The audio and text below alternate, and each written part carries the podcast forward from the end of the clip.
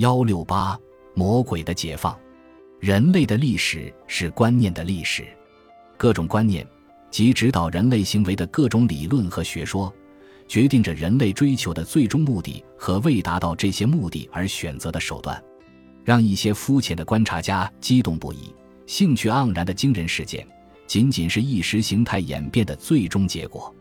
人类事物突然之间发生沧桑之变，这种事情是不存在的。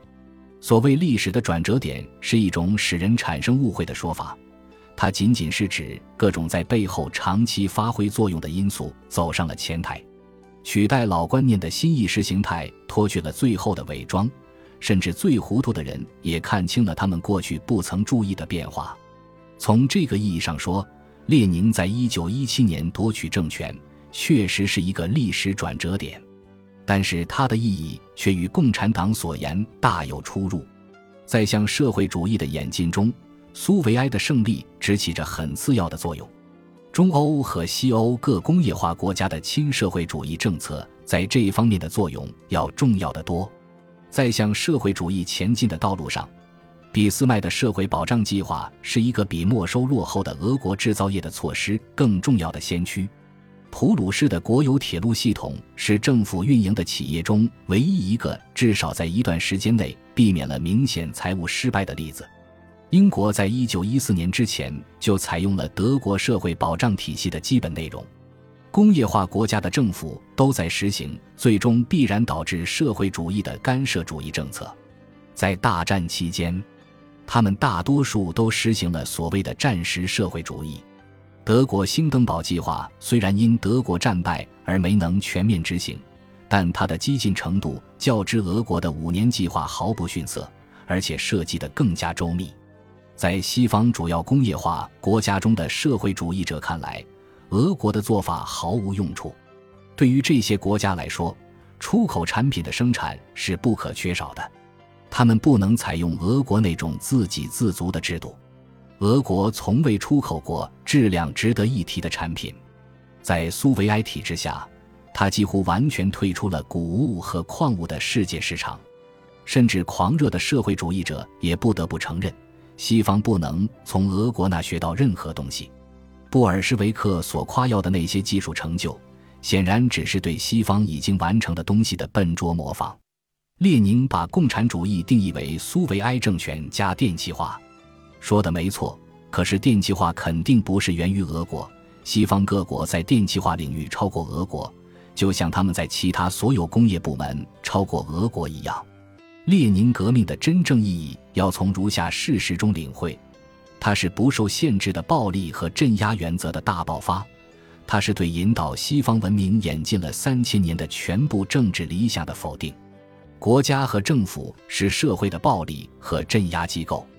一个这样的机构及警察力量，对于阻止反社会的个人和黑帮破坏社会合作是不可缺少的。以暴力手段阻止和镇压反社会活动，对整个社会及每个成员都有益。可是，暴力和镇压同样是一种罪恶，它腐蚀那些运用它的人。必须限制当权者的权利，不然他们会变成专制暴君。没有暴力机器，社会无法生存。但如果官员是些不受约束的暴君，能对自己不喜欢的人滥施淫威，社会同样无法生存。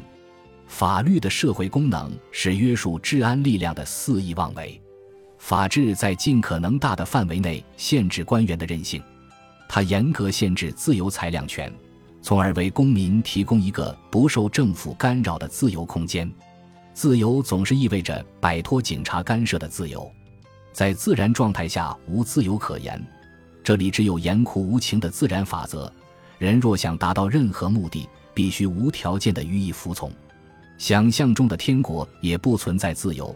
按许多作家的虚幻空谈，它是以有关各种社会义务的规定为前提的。在没有政府的地方，人人要受更强壮的邻居摆布。只有在阻止歹徒杀害和掠夺弱小同胞的有限状态下，才能实现自由。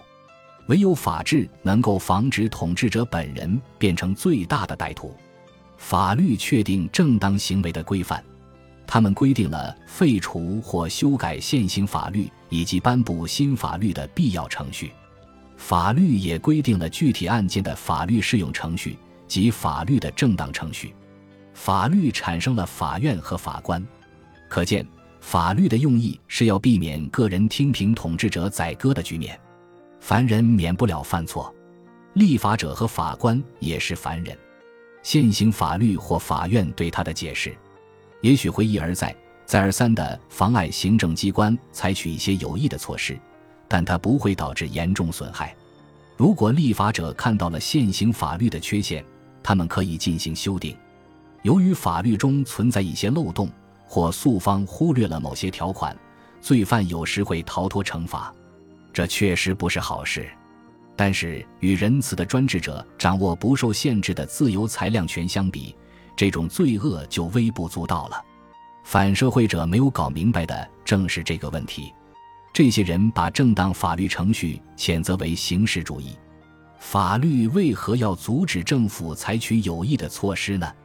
不是把方便易行，而是把法律摆在至尊的位置上。这不是一种拜物教吗？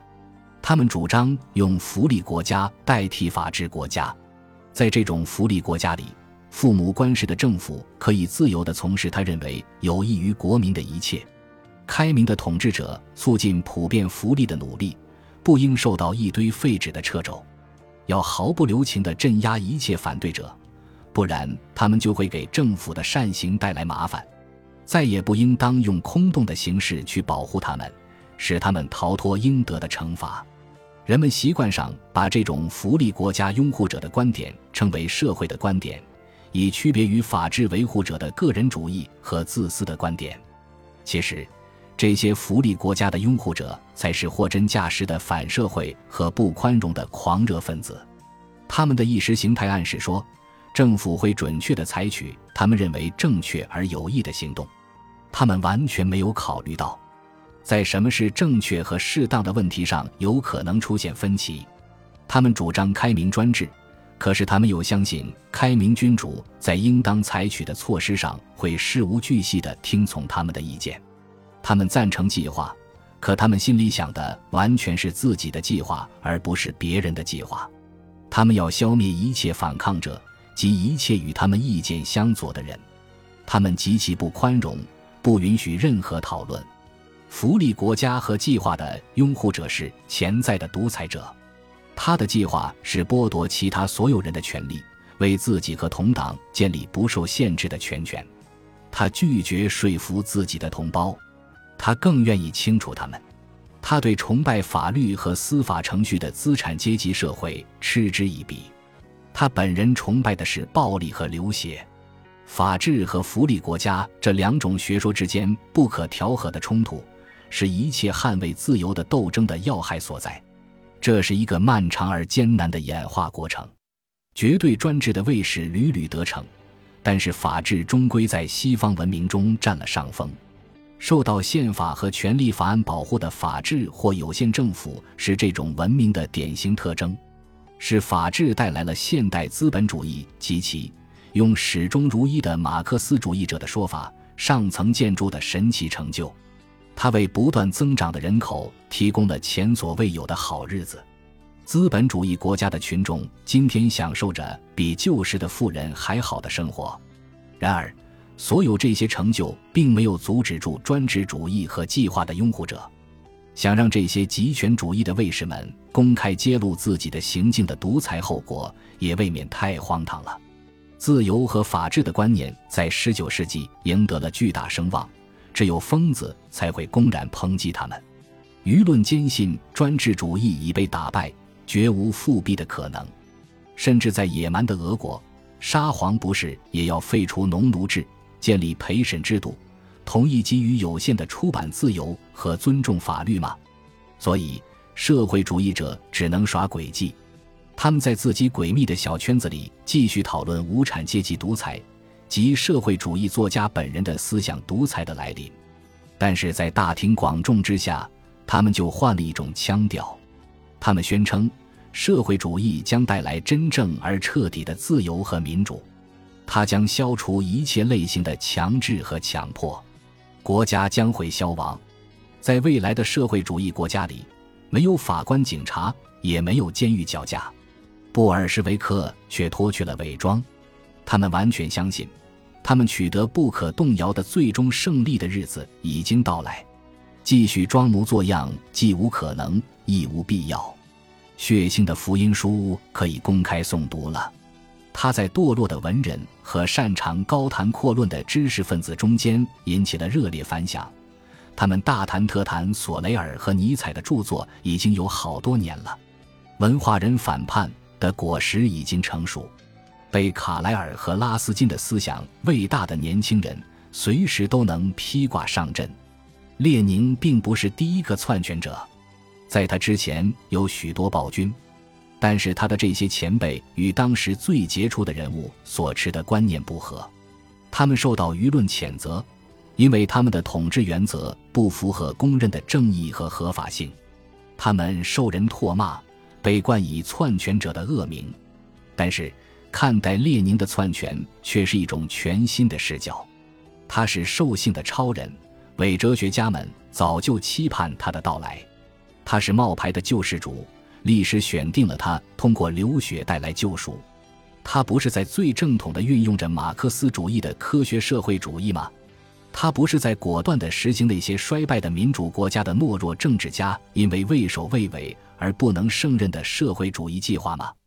心地善良的人都在追求社会主义，科学借助于教授之口在推荐社会主义，教会在祈求基督教社会主义，工人盼望着消灭工资制度。满足所有这些愿望的人来了，他头脑敏锐，明白这样的道理：不打破鸡蛋就煎不出蛋饼。本集播放完毕，感谢您的收听，喜欢请订阅加关注，主页有更多精彩内容。